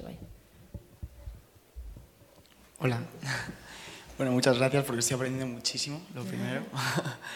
Eh, quería preguntar un poco, porque yo tengo, como todavía estoy adentrándome en esto de la geoingeniería, todavía no lo conozco, eh, ¿cómo convive esto con, con los discursos eh, de coloniales indígenas o que ya Bueno, que me estás contestando un poco, ¿no? Con lo que estás diciendo ahora, pero que me parece como que que de alguna manera, como estáis diciendo, tiene que cambiar los sistemas de producción, ¿no? que es un poco lo que nos dicen las, eh, las sabidurías indígenas cuando nos hablan de la tierra como un trozo de, que está relacionado con lo de la ficción que decís, ¿no? que es un trozo de, de su cosmovisión, ¿no? que pierden un árbol y pierden parte de su, de su forma de entender el mundo y de todo esto. Y a mí, como no entiendo del todo bien cómo es ese puente con esta cosa de, o sea, cómo, cómo, cómo puede existir esta ciencia que desde la computación, que obviamente tenemos estas estrategias, tenemos estas tecnologías y hay que usarlas,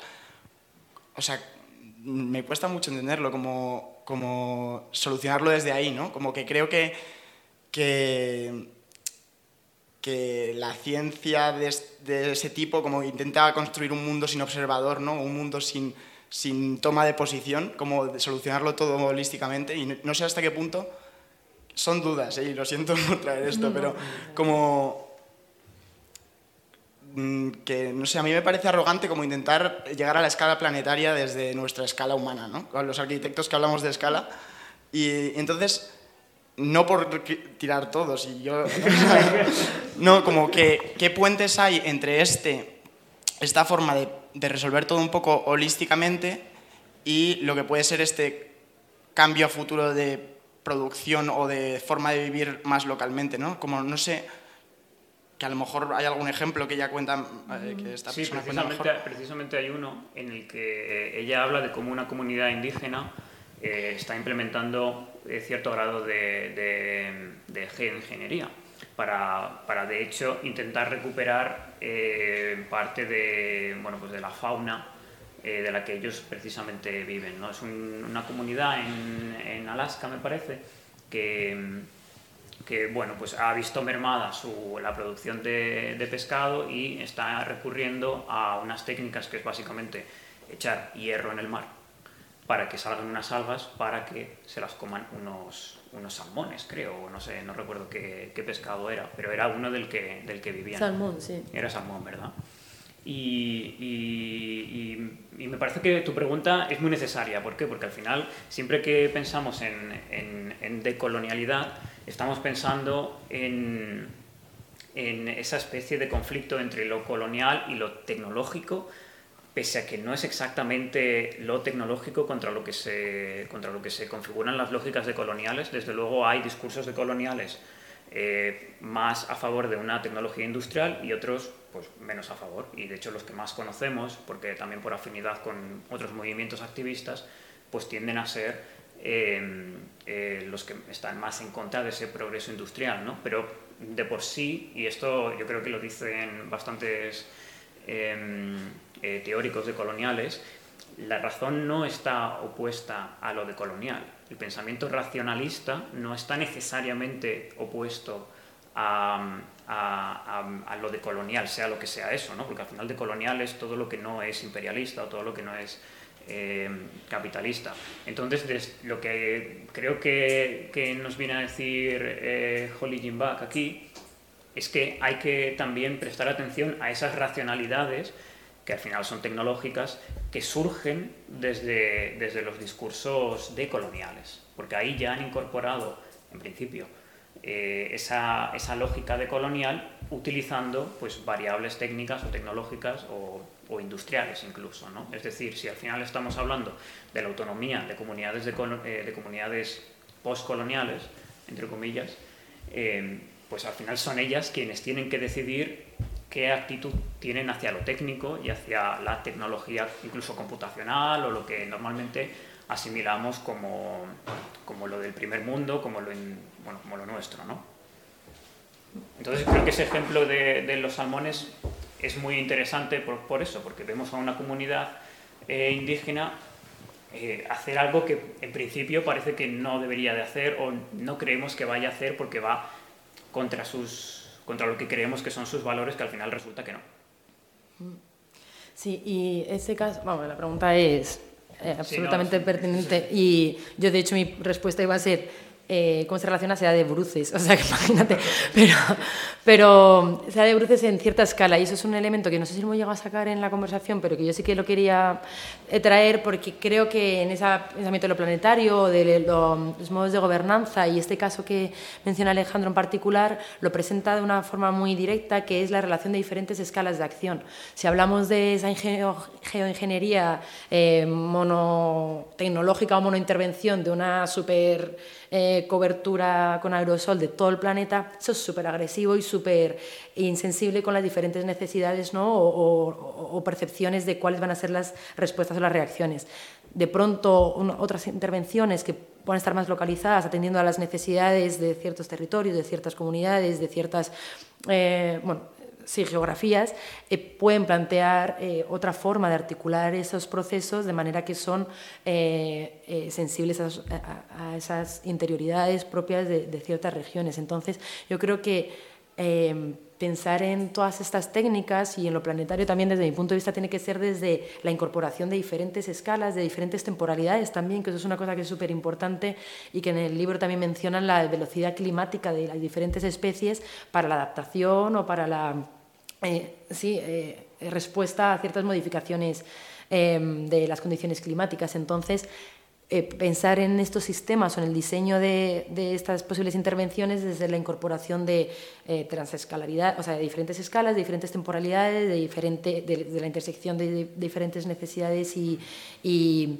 causas, factores y consecuencias. O sea, que tiene que ser un sistema muy complejo que permita eh, poner en relación o integrar todos esos ámbitos diferentes. Y por eso lo que decías antes, hacer hincapié de que en realidad, eh, aunque todas estas personas que están investigando en ello no querrían esto, eh, de alguna manera es esa urgencia y, y el llamamiento a mejor planearlo o diseñarlo antes de que venga cualquier grupo empresarial y diga, tengo la tecnología y lo voy a hacer. Entonces esto es como una especie de llamamiento a, sabemos que esto de alguna manera va a acabar sucediendo, diseñemos un plan antes, que es un poco también el planteamiento de Benjamin y de todas estas propuestas, que es como, organicémonos otro tipo de poderes, otro tipo de fuerzas y de necesidades eh, o de organismos o de organizaciones de ciudadanos, ciudadanas, e instituciones, políticos, económicos y todo, para que no sea solo un motor exclusivamente em, eh, eh, fáctico y del, capitalismo el que decida cómo se lleva a cabo esto. Entonces, cuanto, por supuesto que no es deseable, pero ya que cuanto más podamos incorporar en toda esa complejidad de cómo llevar a cabo estas intervenciones, pues mejor. ¿no? Bueno, eh, nada, primero que me ha parecido interesante la presentación y nada, tenía como la duda, que ahora con todo el tema este que está viniendo, que hace 10 años ni nos lo planteábamos de las inteligencias artificiales estas que están saliendo, los algoritmos de, deep learning y todo esto, ¿cómo creéis que puede afectar todas estas nuevas tecnologías que ahora están hablando de revolucionarias y tal, o bueno, lo que sea, en un futuro a estos temas que estáis planteando? ¿O cómo creéis que pueden introducirse para ayudar a un poco a solucionar todas estas problemáticas? ¿Cuáles tecnologías, perdona? Eh, ah. y demás. Sí, un poco... Eh, porque a día de hoy... No, no, dale. No, no, que va, Bueno, eh, eh, Holly habla de, de, ello en alguna parte del, del texto, en cómo, bueno, ella, ella, lo plantea más de manera algorítmica, pero creo que se puede aplicar a, a, bueno, a, redes neuronales y demás, en, el sentido de que al final todo eso lo acaba haciendo una persona que programa o varias personas o un equipo de personas que están programando. ¿no? Entonces, para, para mm, hacerlas más eficientes, para, hacer que, para incorporar todas estas sensibilidades, ¿no? pues lo que, eh, lo que habría que hacer es precisamente eh, crear un tipo de diseño y un tipo de, de programación de estas inteligencias artificiales que no vayan a eh, evaluar de alguna manera, eh, o devaluar, de hecho, eh, pues, sintiencias indigenistas o unas X especies o X ecosistemas. ¿no? Entonces sería incorporar toda esa política que, que, ya defiende Holly Jim en, en, algunos capítulos pues a, esas, a esos modelos tecnológicos, ¿no? porque como al final los hacen humanos, pues van a tener sesgos humanos y van a tener pues, mm, pues los sesgos del programador de turno. Entonces, si intentamos que esos, equipos de programación no tengan esos sesgos e incorporen esas sensibilidades, vamos a tener una mejor inteligencia artificial que vaya a ser más eficiente a la hora de, solucionar o de calcular determinadas variables, las que sean, ¿no? No sé si es un poco eso, ¿no? Sí, eh, y hay una parte también que complementa, em, que ella defiende, en, en inglés el, la parte, lo dice como mantener al ser humano in the loop, no sé cómo lo habéis traducido en la traducción. Bueno, que es, eh, eh, no, no, o sea, a ver, me diría, defiende que no sean inteligencias artificiales las que planteen el, diseño o la programación de estas geoingenierías, sino que sea una hibridación entre ser humano y máquina, digamos. Entonces es más, ampara más en, en, el aprendizaje automático, o que se denomina en inglés machine learning, de manera que es... Eh, la lógica humana, digamos, o las capacidades humanas para identificar eh, cuál sería el reto eh, de la física, por ejemplo, y habla en algún caso, no me acuerdo, pero que sería como plantear el esquema eh, del reto físico desde un equipo de personas y ampararse o ayudarse o colaborar con inteligencias computacionales para toda la elaboración ya de los cálculos, de las pruebas, de los testeos. Entonces, lo que defiende es que siempre estos modelos sean manteniendo al ser humano eh, dentro del esquema y no dejarlo simplemente a las lógicas computacionales que, pues bien por, por recursividad o por diferentes mecanismos que son muy poderosos, pueden plantear soluciones, pero que a lo mejor no podrían responder a un episodio eh, fuera de la previsión y desde luego que el gran reto, o sea, la gran complejidad de trabajar con el clima es que es uno de los ámbitos más difícilmente predecible porque eh, hay un montón de factores que entran en juego y por eso es tan difícil generar los modelos predictivos del clima, por eso hay tantas situaciones que se nos escapan de control y es tan difícil llegar a diseñar un programa o un plan de, desarrollo de estas ingenierías por la dificultad de modelar. Entonces, si existe esa dificultad en la predicción, no hay modelo automático, o que al final se dice inteligencia artificial, pero todavía no llega a ser inteligencia porque es, es documentación, em, no va a tener la capacidad desde la intuición, que al final es lo que diferenciaría la inteligencia humana y la inteligencia computacional por ahora, en esa capacidad intuitiva de plantear respuestas eh, que reaccionan a cuestiones que no están contempladas. Entonces, ella siempre defiende, o lo que plantea es que siempre sea esa integración o esa lo que llama y que Benjamin llama inteligencia sintética, más que inteligencia artificial, inteligencia sintética en el sentido que es la síntesis de inteligencias diversas, y no solo humana y computacional, sino microbial eh, y de otro tipo de inteligencias que, exacto, que operan en el planeta y que no han sido tenidas en cuenta hasta ahora. Mm.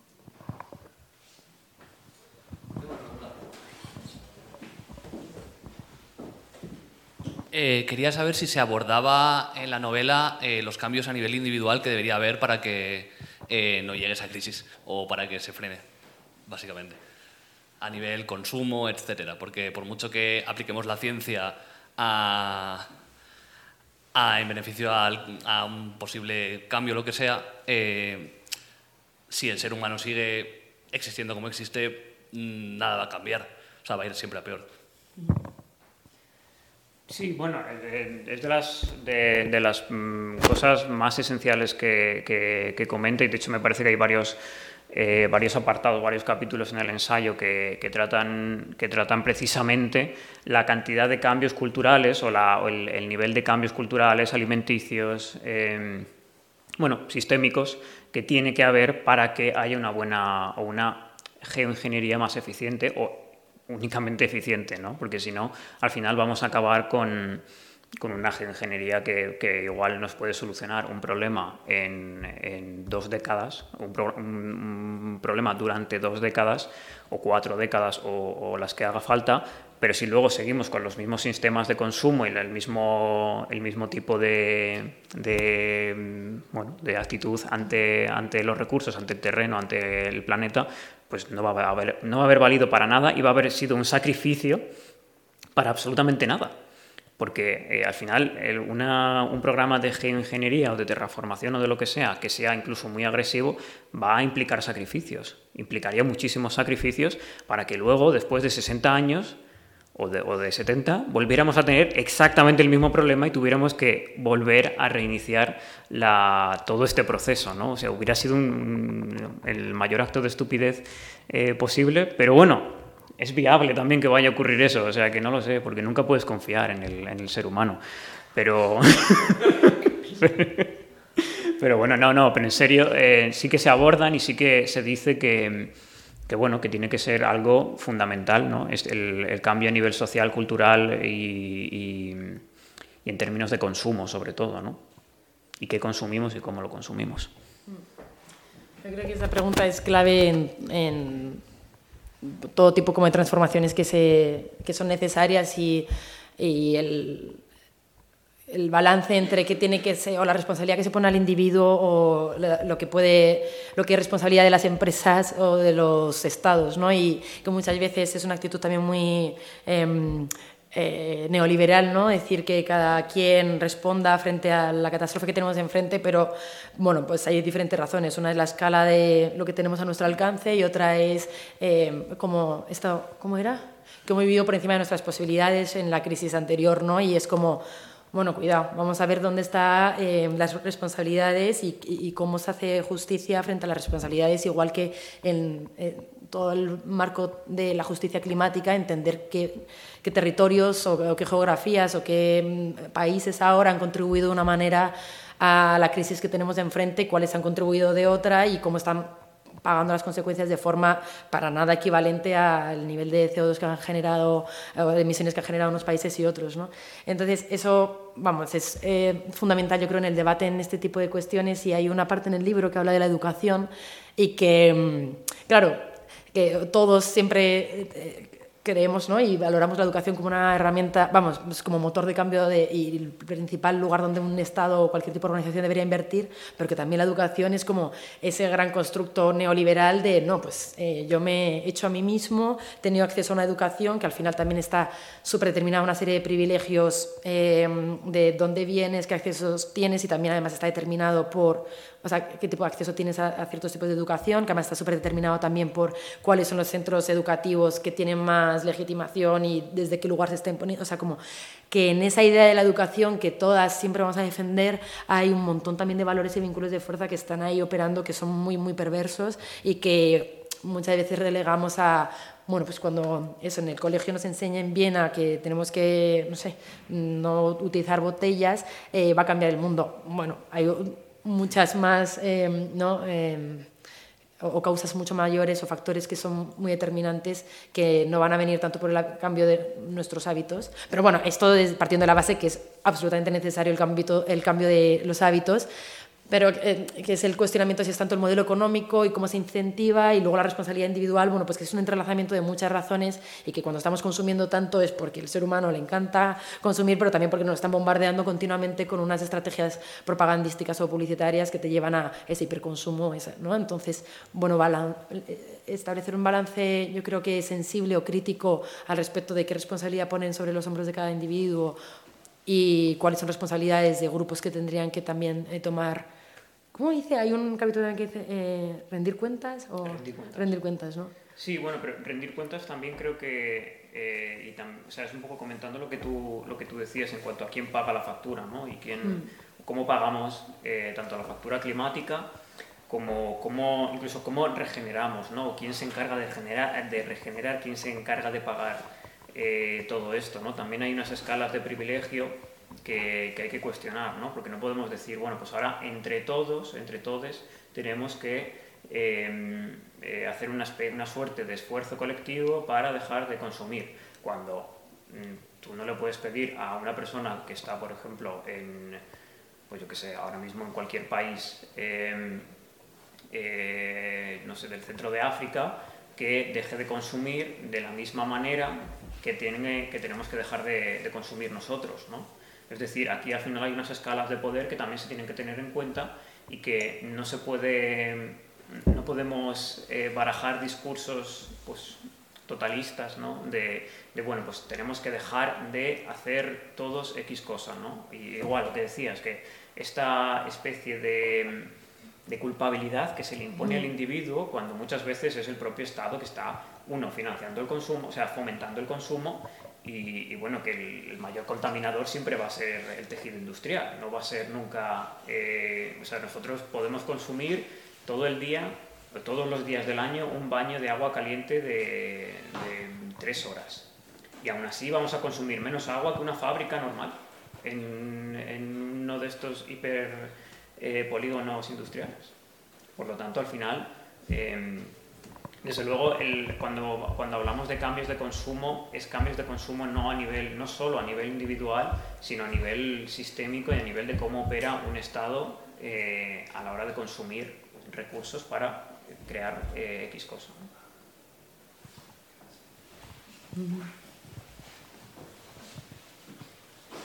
Eh, no sé si alguien quiere hacer alguna pregunta más. Si no, yo creo que hemos cumplido. ¿Alguna pregunta por aquí? Pues yo creo que. Bueno, muchas gracias a todas por venir. O sea, porque fue como muy bonito como retomar las presentaciones y contar con todas vosotras y con vuestra presencia.